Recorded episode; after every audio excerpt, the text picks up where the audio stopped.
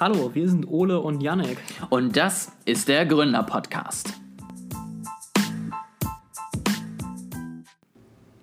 So, herzlich willkommen zu einer weiteren Folge vom Gründer-Podcast, dem zweiten Teil des Digital-Marketings.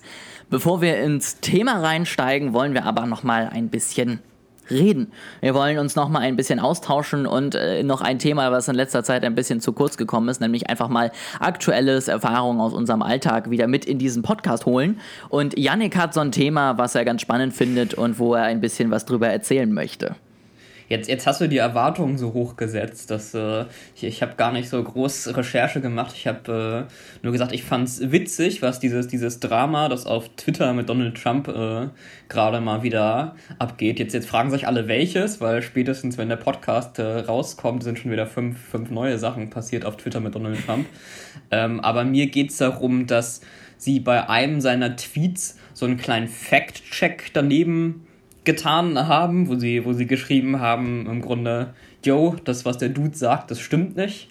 Und äh, er, er hat sich furchtbar darüber aufgeregt und ähm, hat jetzt eine Executive Order erlassen, also so ein, wie, wie definiert man das? Es ist quasi so, ein, so eine Art Gesetz, nur dass es halt nicht vom Parlament verabschiedet wird, sondern direkt vom Präsidenten und deshalb etwas eingeschränkter ist im Vergleich zu richtigen Gesetzen. Also eine Anweisung im Grunde hat eine Anweisung ähm, verabschiedet, bei der er Social Media Seiten einschränkt in dem, was sie er nennt, es zensieren können und er also im Grunde einschränkt, äh, solche, solche Fact-Checks zu machen. Oder zumindest ist das das Ziel. Ob es das wirklich einschränkt, ist juristisch umstritten. Da, da gab es auch so ein bisschen Dis Diskussionen drum ich muss sagen, dass dieses ganze Thema der Executive Order gefühlt irgendwie auch erst bei ihm groß geworden ist, oder? Also gefühlt hat bisher, zumindest so was ich mitbekommen habe, andere Präsidenten es immer geschafft, Dinge mit dem Parlament und dem Senat zusammen zu besprechen und dann ein Gesetz rauszubringen. Und gefühlt, seitdem er im Amt ist, hört man von einer Executive Order nach der nächsten, weil er mal wieder einen schlechten Tag hatte, die Waschmaschine kaputt war oder einfach sein Lieblingsessen nicht bekommen hat. Also das ist so ein bisschen bei mir so ein bisschen angekommen dass er da dann sehr schnell, vielleicht auch teilweise etwas impulsiv handelt und nicht wirklich über die gesamten Folgen nachdenkt. Da muss ich dir zum Teil widersprechen. Also die äh, Executive Orders sind tatsächlich unter Obama sehr, sehr stark geworden. Er ist quasi derjenige, der damit angefangen hat, ähm, weil in den, also der Großteil von Obamas ähm, Amtszeit, ich glaube sechs der acht Jahre, wenn ich mich gerade mhm. nicht irre, ähm, waren ja die Parlamente republikanisch kontrolliert und ähm, er, er hatte auch Probleme damals mit den Republikanern im Parlament ähm, zusammenzuarbeiten, ob das jetzt an Obama lag oder an, an dem Parlament, dass, dass die nichts machen wollten, sei mal dahingestellt. Ähm, aber auf jeden Fall ähm, hat Obama da schon damit angefangen, deutlich mehr über diese Executive Orders äh, Dinge zu regeln. Unter Trump ist natürlich noch mal ein bisschen stärker geworden und ein bisschen, ja, ist es stößt uns mehr auf, glaube ich, in unserer Gesellschaft. anders, genau. Also den, mit den Executive Orders ist es wie mit allen anderen Dingen zwischen diesen beiden Präsidenten unter Obama waren die Dinge vielleicht ein bisschen anders kommuniziert und ähm, professioneller durchgeführt. Also ich, ich glaube, alle Zuhörer wissen, was ich meine. So, ja. Ist, ähm, ja. Ja, aber ich finde es auch eine sehr spannende Entwicklung. Und ich finde es auch sehr interessant, muss ich sagen, den Weg von Twitter. Ähm, weil die ja wirklich, nachdem Facebook relativ schnell gesagt hat, weißt du was, wir sind raus bei Wahlwerbung, ja. wir haben keinen Bock auf so als Thema und wir wollen nicht in den nächsten Skandal, hat Twitter ja gesagt, nein, wir sind ein Ort, wo eben sowas auch stattfinden soll, freie Meinungsäußerung. Wir behalten uns aber eben dieses Recht vor, letztendlich Fact-Checks durchzuführen und Leute daran zu erinnern, was jetzt die fundierte Wahrheit sein könnte. Natürlich ist das auch immer nur ein Anspruch auf die Wahrheit. Ob es jetzt die ganze Wahrheit ist, weiß man nie. Aber zumindest recherchieren sie die Themen dann nochmal neu und versuchen eben so ein bisschen mehr Objektivität da reinzubekommen. Ich finde das einen sehr guten Weg, weil man es eben auf der einen Seite ermöglicht, weiterhin vernünftig Kommunikation online zu betreiben, auch zu Wahlzeiten, ähm, aber trotzdem das Ganze so ein bisschen kontrolliert. Und ich finde es sehr lustig, dass letztendlich das erste Mal, wo es jetzt letztendlich für Trump eingesetzt wird, es ja direkt dann zu einer kleinen Diskussion führt. Ja. Gut, ich meine, überrascht das irgendwen? Ja. Nein, nicht wirklich. Äh, der Typ reagiert ja auf, auf alles also mehr. Ja, es ist aber wirklich, finde ich, sehr interessant und ähm, wie gesagt, ich finde den Weg von Twitter gelungen. Ich hoffe, dass sie so auch tatsächlich noch ein bisschen weitergehen können, weil ich meine, letztendlich wie soll Trump denn sonst kommunizieren? Wenn der jetzt Twitter abschaltet, dann kann der ja gar nicht mehr kommunizieren. Was macht der denn dann, außer wieder täglich irgendwelche Pressekonferenzen? Das ist ja. Ich, ich fände es ja sehr witzig, wenn jetzt durch seine Executive Orders oder durch ein neues Gesetz oder was auch immer ähm, Twitter eingeschränkt wird, diese Fact-Checks zu machen und solche, ich sag mal, fein granulierteren Aktionen vorzunehmen und deswegen in Zukunft einfach viele seiner Tweets löscht oder gar seinen Account sperrt. Das finde ich sehr schön. Ich glaube, sperren tun sie ja tatsächlich nicht. Also sie haben ja in ihren Nutzungsbedingungen stehen, dass Politiker und Personen ja. öffentlichen Interesses nicht gesperrt werden, aber die Reichweite drastisch eingeschränkt wird, wenn sie der Meinung sind, dass das Blödsinn ist. Und letztendlich haben sie es ja eigentlich verbessert. Also sie haben ja gesagt, wir geben dir trotzdem die Reichweite, wir merken nur an, dass das nicht der ganze Teil der Wahrheit ist. Und wenn die das jetzt nicht mehr können, dann werden sie halt einfach im Hintergrund wieder sagen, gut, dann ist es halt wieder die Reichweiteneinschränkung. Ob er sich damit jetzt ins eigene Fleisch geschnitten hat, werden wir dann wahrscheinlich sehen. So, so viel zu eurer täglichen Dosis Donald Trump. Äh, und dann würde ich sagen, kommen wir mal zum Hauptthema des Tages. Genug und Internet für heute, ne? Also. Genau. Oder stell doch mal unser, unser Hauptthema vor. Genau, wir machen weiter mit digitalem Marketing. Und nachdem wir letzte Woche so ein bisschen über ganz allgemeine Themen gesprochen haben, was man überall im Marketing einsetzen kann, geht es jetzt über wirklich digitales Marketing. Und ähm, wir gehen so ein bisschen ein Thema durch, mit dem ich mich in letzter Zeit sehr, sehr lange auseinandergesetzt habe, weil es Inhalt meiner Bachelorarbeit war. Und es geht um die Positionierung im äh, digitalen Zeitalter. Das heißt, es geht um Marken, Marketing letztendlich und das Ganze. Was ändert sich im sozialen Umfeld oder allgemein im digitalen Umfeld und was bedeutet das dann schlussendlich für Marken? Und damit ihr auch wisst, warum ich gedacht habe, dass das Ganze so ein spannendes Thema ist, wird diese heutige Folge so ein bisschen eine Hinführung zu dem Thema. Also was ändert sich, was bedeutet das letztendlich für Marken und Werbetreibende und die nächste Folge dann letztendlich der Inhalt. Also was kann man daraus schließen und was muss man deswegen anpassen oder besser machen. Und letztendlich äh, fangen wir erstmal so damit an, das Digitale hat ja doch einiges geändert. Und es gab so ein bisschen so eine Zusammenfassung, ich sag mal, von, von drei Sachen, die mehr sind. Es gibt nämlich durch eben digital und auch global vernetzte Märkte eben mehr Konkurrenz für Marken, viel mehr Botschaften, die auf uns Menschen einprasseln und viel mehr Kanäle, über die sie auf uns einprasseln können, was schlussendlich immer dazu führt, dass einfach weniger Aufmerksamkeit vorhanden ist. Und ich finde es ganz spannend. Ähm, ich glaube, es war 1990, wurde das erste Mal so eine Studie durchgeführt, wie viel Informationen, die tagtäglich auf uns einprasseln, wir überhaupt verarbeiten können. Mhm. Ähm, hast du da einen groben Schätzwert, was es sein könnte 1990? In, in, in was denn? Also Informationen in, in welcher Einheit gemessen? Es geht letztendlich davon ein, wie viel Prozent der Informationen, die insgesamt sozusagen in deinem peripheren Feld sind, du wirklich aktiv mhm. verarbeitest. 1990. 25 Prozent, ein Viertel. Das ist äh, positiv gedacht. Nein, es sind 2 Prozent. 1990 mhm. konnten 2 Prozent aller Informationen, aller letztendlich Botschaften verarbeitet werden. Sie haben die Studie. Lag ich ja nur um einen Faktor 10 falsch. Ist also ganz quasi eng, richtig. Ganz enge Kiste. ähm, und tatsächlich haben sie die Studie jetzt nochmal äh, wiederholt, beziehungsweise sie haben nicht eine richtige Studie durchgeführt, sondern sie haben sich einfach angeguckt, okay, der Mensch an sich kann immer noch dieselbe Anzahl an Bits und Bytes sozusagen mhm. verarbeiten. Wie viel mehr passiert denn jetzt eigentlich jeden Tag? Und haben es so sozusagen jetzt runtergerechnet, dass es jetzt davon ausgehen kann, dass es noch nicht mal mehr 0,2 Prozent der Botschaften sind, die wir als Mensch überhaupt aktiv wahrnehmen. Klar, das ähm, muss ich jetzt auch anführen, es gibt immer noch die Behauptung, dass viele Dinge, die wir nicht aktiv wahrnehmen, dennoch verarbeitet werden. Also, dass wir eben Dinge im Unterbewusstsein dennoch aufnehmen und wenn wir dann vorm Regal stehen und es zwar nie bewusst gesehen haben, aber dann trotzdem den Joghurt von Ermann mhm. greifen, weil wir den unterbewusst bei Omi wahrgenommen haben, als Werbung wahrgenommen haben und am Bahnhof irgendwo stehen gesehen haben, was man so natürlich nicht wirklich rausfinden kann, weil wir noch nicht die perfekten Forschungsmethoden gefunden haben, um unter unser, Bewu unter unser Unterbewusstsein komplett zu verstehen. Und ähm, deswegen ist das eben, ja, so ein bisschen natürlich die Sache. Es heißt nicht, dass jetzt irgendwie 99,8% der Botschaften komplett für die Cuts sind, aber es heißt eben, dass ein starker Konkurrenzkampf letztendlich stattfindet. Und natürlich wird das Ganze eben stark durch den digitalen Mer Werbemarkt letztendlich beeinflusst, weil wenn man sich überlegt, was an Informationen auf mich einprasseln, wenn ich einfach nur mal 10 Minuten bei Facebook bin, wie viel Werbung ich da sehe, wie viel Botschaften ich dort konsumiere und wahrnehme, ähm, dennoch könnte man jetzt ja einfach sagen, gut, dann halte ich mich da einfach aus dem Werbemarkt raus.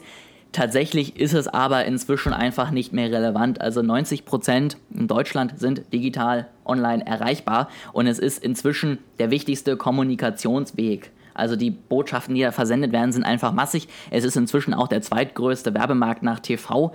Ähm, am Wochenende sogar tatsächlich von den Botschaften, die dort gesendet werden, besser als TV. Das heißt, nicht dort zu sein, ist ein bisschen wie einfach keine Werbung mehr zu machen und das sollte man natürlich nicht tun.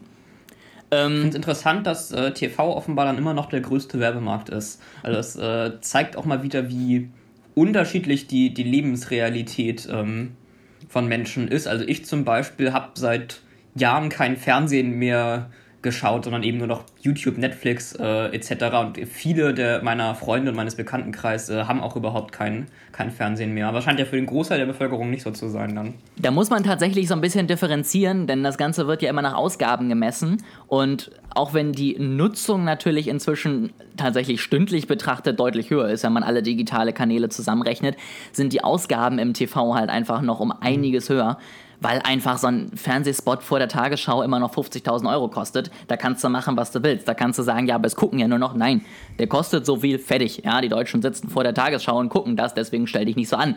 Ähm, es ist auch immer noch so, wenn du mal durch die ganzen Bücher gehst, dass dir niemand empfiehlt, komplett auf digital umzusatteln. Also ähm, ich glaube, war es Adidas, die irgendwann gesagt haben, wir wollen den Großteil komplett auf digital umstellen und dann ein halbes Jahr später zurückgerudert sind, weil sie festgestellt haben, funktioniert, aber tatsächlich geht die Aufmerksamkeit so ein bisschen verloren. Also wir haben ja letztes Mal über AIDA gesprochen und Attention funktioniert im TV tatsächlich immer noch am besten. Also, dass du einfach überhaupt erstmal auf dich als Marke, auf dich als ähm, Produkt oder wie auch immer aufmerksam machst, das kannst du am besten im TV, weil du da einfach mit einem Spot die meiste Reichweite erreichst und am schnellsten letztendlich Ergebnisse siehst. Alles, was danach funktioniert mit Interest, mit Desire und Action, das sind dann Dinge, die man inzwischen digital super abbilden kann und die dort auch deutlich effizienter funktionieren. Ähm, aber Viele sagen ihm, man kann noch nicht komplett darauf verzichten und sollte dennoch gucken, dass man einen Mittelweg aus beiden Dingen geht, wenn man denn das Budget hat, sich einen Fernsehspot zu leisten. Genau. Ähm, gehen wir nochmal weiter zu den Herausforderungen. Ähm, es gibt vier Herausforderungen, die so, wenn man durch die gesamte Lektüre geht, die letztendlich äh, die, der digitale Werbemarkt gebracht hat. Ähm, und die sind sehr unterschiedlich, die gehen aber alle letztendlich darauf an, dass du halt einfach viel mehr Freiheiten, viel mehr Freiraum hast als Nutzer und als Marke. Vier Freiheit, äh, diese vier Herausforderungen sind zum einen die steigende Geschwindigkeit. Die Veränderungen, das finde ich ganz spannend, die früher in einem Jahr stattgefunden haben, an neuen Botschaften, an neuen Kampagnen, finden jetzt in einem Monat im digitalen Raum statt. Und dementsprechend muss man natürlich versuchen, immer wieder hinterher zu sein, immer wieder ranzugehen, immer wieder ja, neue Dinge auszuprobieren. Und wenn man sieht, wie schnell TikTok letztendlich plötzlich zum Rising Star des Internets geworden ist, dann merkt man auch gerade jetzt deutlich, dass man einfach aktiv sein muss. Der zweite Punkt ist der dauerhafte Zugriff und den finde ich unglaublich spannend. Du kannst nämlich frei von Raum, Zeit und Gerät letztendlich immer mit einer Marke in Kontakt treten. Also ich als Nutzer entscheide, ob ich jetzt über mein iPad auf die Website gehe, ob ich mit meinem Handy auf die Website gehe oder ob ich mit meinem Handy auf die sozialen Medien gehe und mit der Marke in Kontakt trete. Und immer möchte ich A dasselbe Bild sehen, also wer ist das, was machen die und auch natürlich B am besten alle Möglichkeiten haben und immer jemanden erreichen können. Also letztendlich geht es nicht mehr darum, ja, hier auf der Website sind wir von 8 bis 16 Uhr, montags bis Freitag erreichbar, sondern ich will da meine Nachricht hinschicken und ich möchte eigentlich in 5 Minuten eine Reaktion. Und das ist natürlich eine Sache, die man sich überlegen sollte, bevor man einen riesigen Internetauftritt startet. Denn man kann da, glaube ich, auch sehr, sehr schnell von Nachrichten und von äh, ja, Kontaktaufnahmen überrumpelt werden. Dann ganz spannend, früher hat man ja davon geredet, dass es eben eine One-to-Many-Kommunikation gab. Das heißt, Unternehmen hat eine Botschaft rausgehauen, äh, keine Ahnung, wir lieben Autos. Und diese Botschaft sind dann an alle rausgegangen, alle haben die akzeptiert und haben gesagt, okay, das sind die, die Autos lieben. Inzwischen funktioniert die Kommunikation eher eins zu eins. Ja, das heißt, es geht darum, wir reden mit den einzelnen Nutzern, die Nutzer antworten leider auch auf unsere Botschaften, sagen da selber was zu und darauf müssen wir eingehen. Und dann natürlich, das hatte ich vorher schon gesagt, diese Mehrs ist es eine steigende Vielfalt an Kanälen, an Marken, an Produkten, an Möglichkeiten, die dauerhaft passieren. Und all das ist natürlich eine, eine riesige Aufgabe für Unternehmen und bringt wirklich extrem viel Aufwand mit sich. Ähm, und da finde ich es ganz spannend. Alle haben festgestellt, das ist wichtig. Ähm, aber kannst du vorstellen, wie viele Unternehmen von sich selber sagen, sie haben keine digitale Strategie beziehungsweise sie haben nicht ausreichend digitales Wissen in ihrer Firma? So in Prozent gesehen. Also, ich, ich kenne ähnliche Umfragen mhm. in Bezug auf Digitalisierung und so weiter, nur, nur nicht genau ähm, diese. Und ich weiß, dass die Zahlen von denen, die sagen, sie haben es nicht immer sehr hoch war. Ich würde jetzt mal schätzen, vielleicht so 80 Prozent. Das ist tatsächlich ein bisschen zu viel in dieser Studie jetzt. Hier sind es tatsächlich nur so zwei Drittel, also 65, 66 Prozent. Mhm. Ähm, ich weiß aber auch nicht, wie diese Frage jetzt aufgebaut wurde, weil hier wirklich die Aussage, sie haben keine digitale Strategie. Ich glaube, viele ja. Bis zu den 80 hoch sind da die, die sagen, wir haben da was, aber so richtig greifen kann man das noch nicht.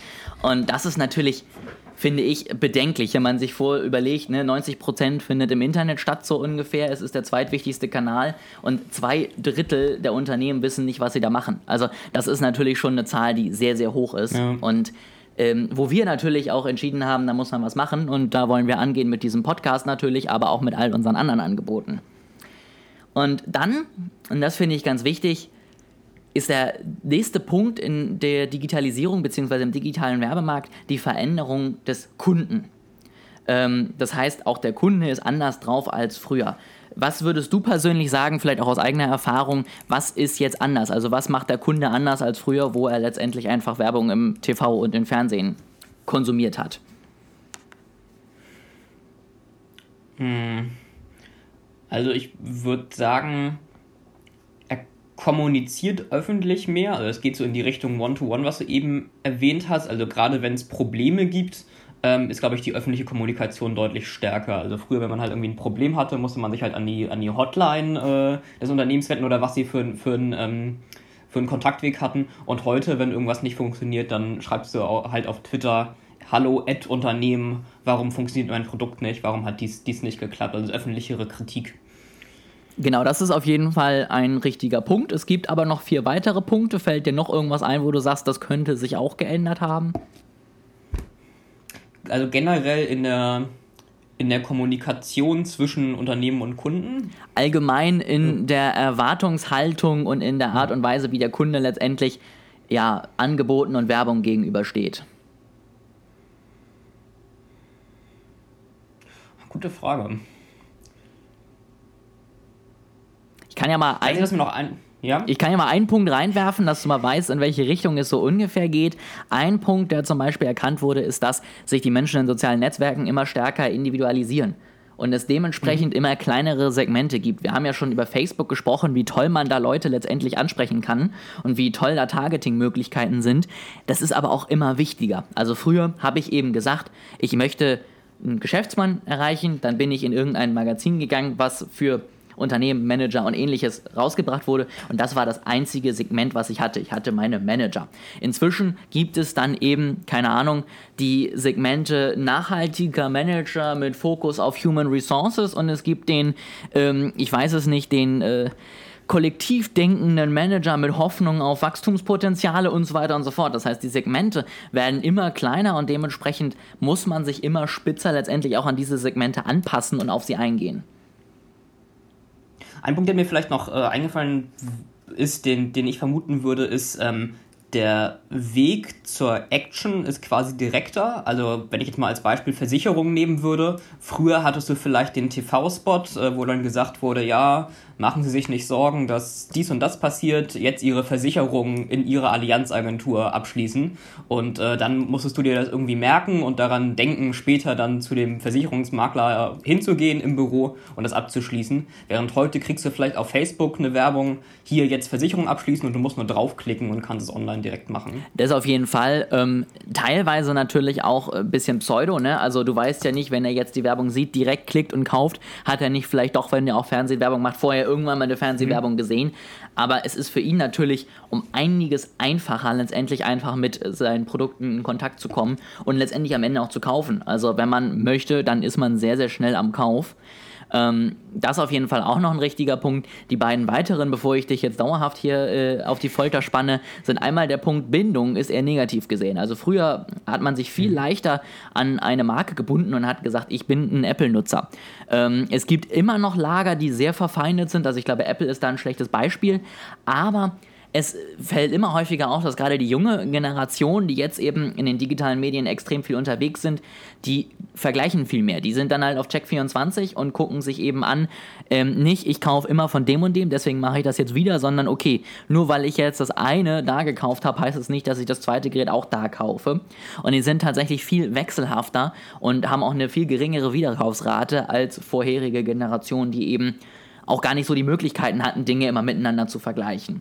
Und den vierten Punkt hatte ich auch schon erwähnt, das ist tatsächlich diese Erwartung der dauerhaften Erreichbarkeit.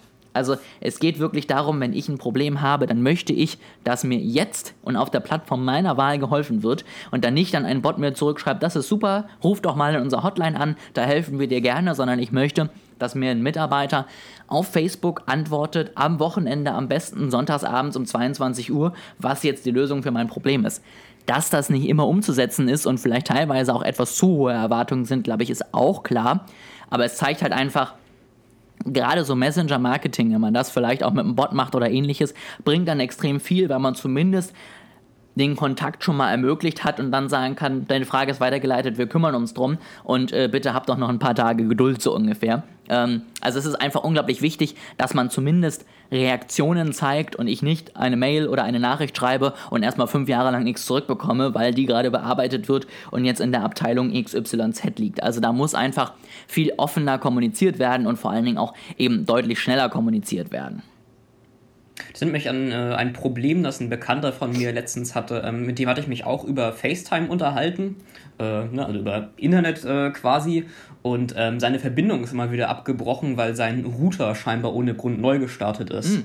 Und ähm, dann äh, meinte ich zu ihm, naja, dann können wir wohl nicht mehr per Fa FaceTime äh, jetzt heute reden. Und er meinte, naja, ich äh, rufe mal eben bei der bei der Firma an, bei dem Telekommunikationsanbieter und es war irgendwie 21 Uhr und ich meinte, ach, erreichst du die noch? Und er meinte, ja, 24-7 sind die erreichbar. Das äh, fand ich recht beeindruckend. Allerdings war es dann so, dann hat er da angerufen und dann meinte die Person, mit der er telefoniert hat, nur, ja, der Techniker meldet sich dann demnächst. Also das äh, Erreichen hat schon mal ganz, ganz gut geklappt. Der äh, nächste Schritt war vielleicht mal ausbaufähig. Ich glaube, da kommt es dann natürlich auch auf eine ganz feine Kommunikation an. Ob jetzt die Antwort der Techniker meldet sich dann demnächst die richtige war, wage ich zu bezweifeln. Aber letztendlich ist es ja immerhin schon mal schön, dass ich weiß, dass es angekommen ist. Und dann sollte man halt schon versuchen, sowas zu formulieren wie, ah super, ja danke, Montag reiche ich das an den Techniker weiter, dann ist er wieder im Haus und der wird sich schnellstmöglich bei dir melden.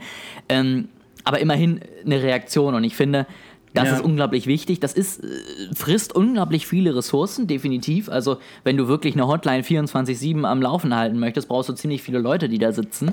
Ähm, aber es ist auf jeden Fall der richtige Weg, gerade heutzutage, weil einfach die Erwartungen auch vorhanden sind.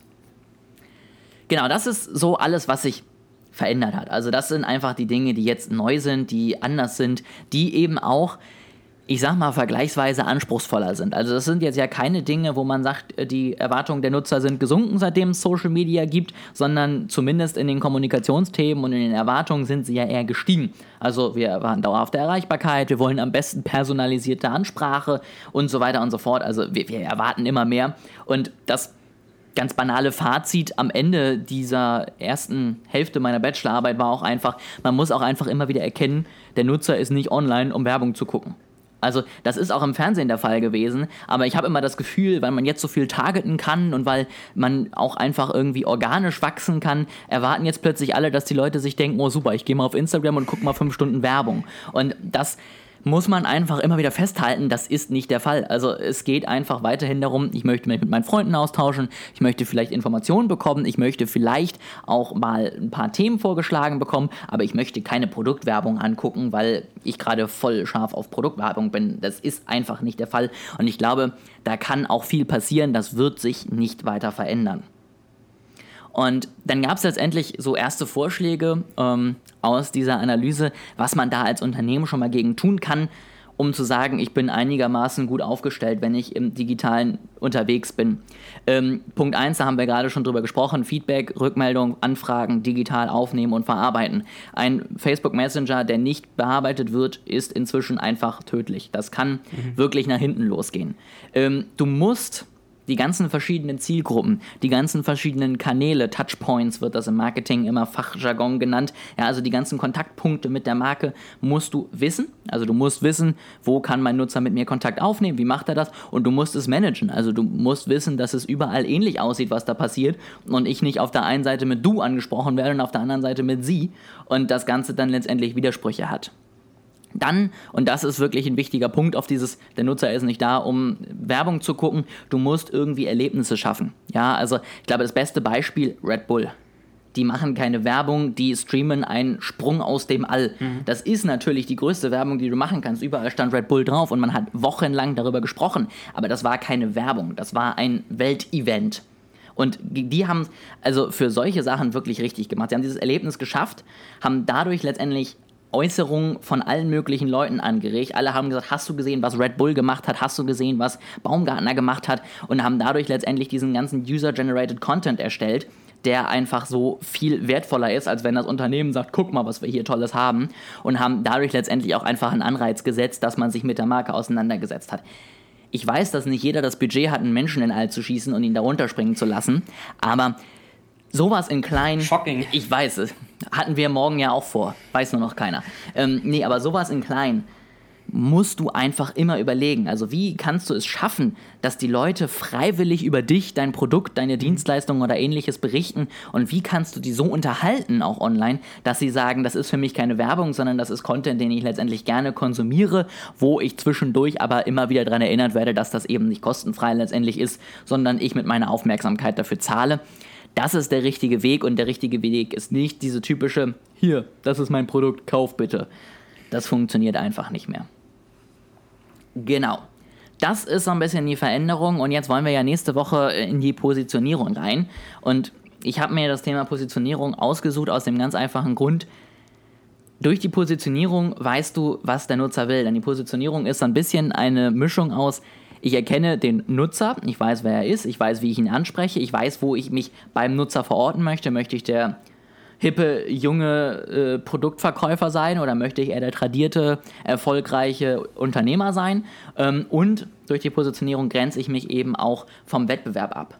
Und diese, diesen Punkt fand ich einfach unglaublich spannend und der muss eben weiterhin funktionieren. Ist natürlich ein bisschen anspruchsvoller. Früher hast du eine Positionierung gemacht, hast du zehn Jahre nicht angefasst, warst du zufrieden, hattest eine tolle Marke aufgebaut. Heutzutage, wenn du die zehn Jahre nicht anfasst, sagen die Leute, ist aber auch ein bisschen oldschool das Unternehmen.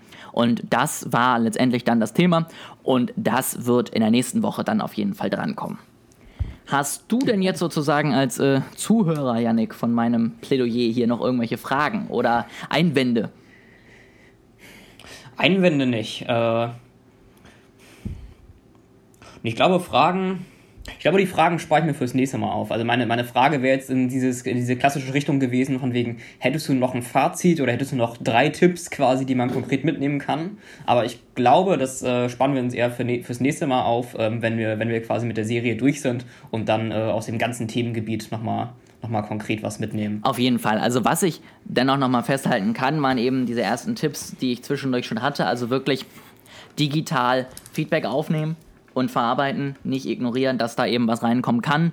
Ähm, und eben Erlebnisse schaffen, mit denen man den Nutzer freiwillig dazu an, ja, also dass man ihn anteasert einfach, dass er darüber redet und eben nicht typische Verkaufswerbung irgendwie zu schalten. Das können wir auf jeden Fall aus dieser Folge mitnehmen und äh, das tut hoffentlich auch jeder. Denn das sind auf jeden Fall wichtige Grundlagen, wofür du auch kein Modell ausführen musst oder dich komplett neu positionieren musst, um das einfach mal anzufangen und einfach mal zumindest digital stattzufinden und nicht einfach zu sagen, ich halte mich daraus, ich möchte mich damit nicht weiter auseinandersetzen. Okay. Dann, Ole, ich danke dir für den Einblick in äh, deine Bachelorarbeit, in dieses Themenfeld rund ums digitale Marketing. Und ich freue mich auf das Gespräch nächste Woche wenn wir noch ein bisschen mehr erfahren. Ich freue mich auch auf jeden Fall und ich freue mich natürlich auch wieder. Janik hat es beim letzten Mal ja schon gesagt über Feedback. Wie hat euch das Ganze gefallen? Was fandet ihr gut? Was fandet ihr nicht so gut? Und wünscht ihr euch mehr solche Serien oder was auch immer? Also schreibt uns gerne auf Instagram. Ich verlinke das alles nochmal auf info at northpro.consulting und dann können wir da auf jeden Fall auf eure Wünsche eingehen und freuen uns über jedes Feedback, was wir bekommen. Bis zum nächsten Mal.